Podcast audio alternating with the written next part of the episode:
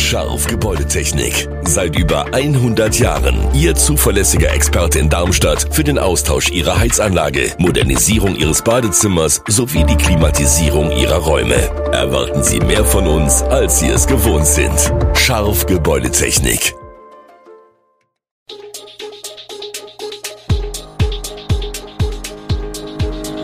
Gude, unser morgendliches News Update.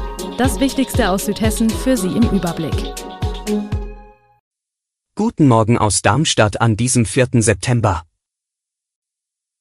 An der Kreuzung Berliner Allee, Göbelstraße und Rheinstraße wird die Verkehrsführung geändert. Seit heute fahren wieder Straßenbahnen über die Frankfurter Straße und die Schülerzahlen in Hessen steigen. Das und mehr hören Sie heute im Podcast. Im Zuge des Neubaus für die Rheinstraßenbrücke wechseln besonders an der zentralen Kreuzung Berliner Allee, Göbelstraße und Rheinstraße vor der Brücke die Fahrtrichtungen, Durchfahrtsverbote und Umleitungen immer mal wieder, um den Erfordernissen der einzelnen Bauphasen gerecht zu werden. Die Stadtverwaltung hat nun angekündigt, dass ab 5. September eine neue Verkehrsführung hergerichtet wird. Diese Arbeiten sollen am Freitagabend, 8. September, mit Markierungsarbeiten abgeschlossen werden. Ab Samstag 9. September tritt die neue Regelung in Kraft. Die Stadt Darmstadt empfiehlt Autofahrer, die von Süden kommen und in Richtung Autobahn wollen, die Kreuzung komplett zu meiden. Stattdessen empfiehlt sie, vom Hartring kommend über die Stirnwegbrücke und die Straße am Kavalleriesand stadtauswärts zu fahren. Noch bis Ende 2026 sollen die Arbeiten an der neuen Rheinstraßenbrücke andauern. Ab heute gilt ein neuer Fahrplan von HEAG Mobilo. Einer der wesentlichsten Punkte, die Straßenbahnen der Linie 4, 5, 6 und 8 sollen wieder über die Frankfurter Straße nach Aheigen und Kranichstein fahren. Damit endet nach anderthalb Jahren der Ersatzbusverkehr in die beiden Stadtteile. Die Frankfurter Straße, eine der wichtigsten Nord-Süd-Verkehrsachsen, war seit dem 9. April vergangenen Jahres für eine umfangreiche Grunderneuerung gesperrt. Die Stadt hat für die Arbeiten 7,4 Millionen Euro und anderthalb Jahre Bauzeit eingeplant. In einem Gemeinschaftsprojekt der Stadt, der Innet Südhessen und der HIAG Mobilo wurde der 400 Meter lange Abschnitt zwischen Landwehrstraße und Schlossgartenstraße grunderneuert. Wie Stadtsprecher Daniel Klose mitteilte, umfassten die Arbeiten an der Großbaustelle die Erneuerung der noch aus den 60er Jahren stammenden Gleise. Sie sollten nach ursprünglicher Planung der Stadt so lange halten, bis der Willy-Brandt-Platz ausgebaut wird. Doch die Stadt entschied sich, dies in einem Aufwasch jetzt zu machen. Im Landkreis Darmstadt-Dieburg gibt es kaum freie Wohnmobilplätze. Vor allem während der Pandemie legten sich viele einen Camper zu. Auch wenn die Nachfrage inzwischen wieder sinkt, sind die Besitzer mit verschiedenen Problemen konfrontiert. Während des Lockdowns stieg die Zahl der Neuzulassungen um 29 Prozent, zeigt die Statistik des Kraftfahrtbundesamtes. Jetzt scheint der Corona-Boom abzuflauen. Insgesamt aber ist die Anschaffung von Campingmobilen ein längerfristiger Trend, der schon Jahre vor Covid-19 eingesetzt hat, zeigt die Statistik. Das sorgt im Landkreis dafür, dass die Stellplätze gut ausgelastet sind. Nicht nur in klassischen Urlaubsregionen ist es derzeit schwer, seinen Van abzustellen. Auf den fünf Stellplätzen im Landkreis Darmstadt-Dieburg, auf denen Wohnmobile explizit willkommen sind, Fischbachtal, Großumstadt, Messel, Otzberg und Weiterstadt, herrscht weiterhin eine erhöhte Nachfrage, sagt Kreissprecher Matti Merker. Das Solarparkprojekt in Otzberg gerät ins Stocken.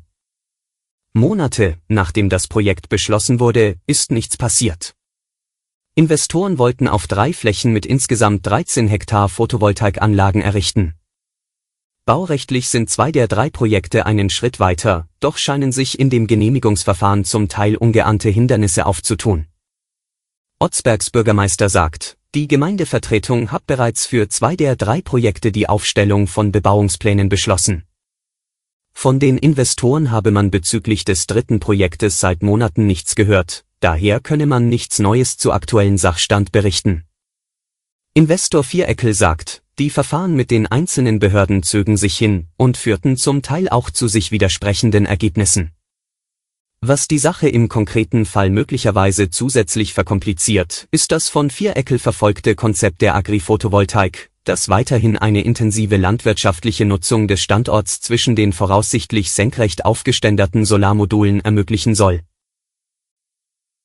Der SV Darmstadt 98 muss in der kommenden Woche auf seinen Cheftrainer Thorsten Lieberknecht verzichten. Dass dieser in der Länderspielpause fehlt, teilt der Verein am Samstagabend nach der Auswärtspartie der Lilien in Leverkusen mit.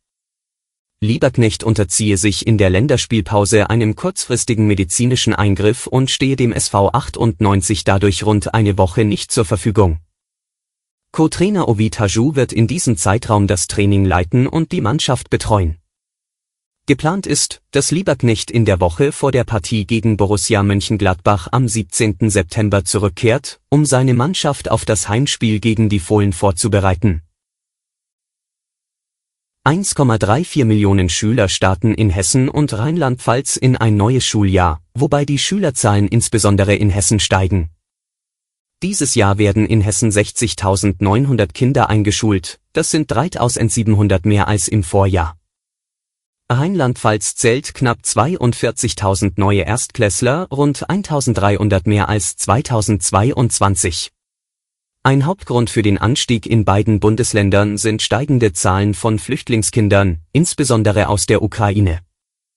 In Hessen kamen seit 2018 etwa 40.000 Schüler hinzu, in Rheinland-Pfalz 7.000 mehr aufgrund des Zuzugs von Schülern ukrainischer Herkunft seit Kriegsbeginn im Februar 2022 sowie von anderen nicht-deutschen Staatsangehörigen. Finanziell spiegelt sich dieser Trend auch wieder. Hessens Bildungsetat erreicht mit fast 5 Milliarden Euro ein Rekordhoch, wobei 3300 neue Lehrstellen geschaffen wurden. Rheinland-Pfalz stellt dieses Schuljahr über 1750 neue Lehrkräfte ein. Beide Bundesländer stehen jedoch vor der Herausforderung, genügend qualifizierte Lehrer zu rekrutieren. Alle Infos zu diesen Themen und noch viel mehr finden Sie stets aktuell auf echo-online.de. Gute Südhessen ist eine Produktion der VAM von Allgemeiner Zeitung, Wiesbadener Kurier, Echo Online und Mittelhessen.de. Redaktion und Produktion die NewsmanagerInnen der VAM. Ihr erreicht uns per Mail an audio.vam.de.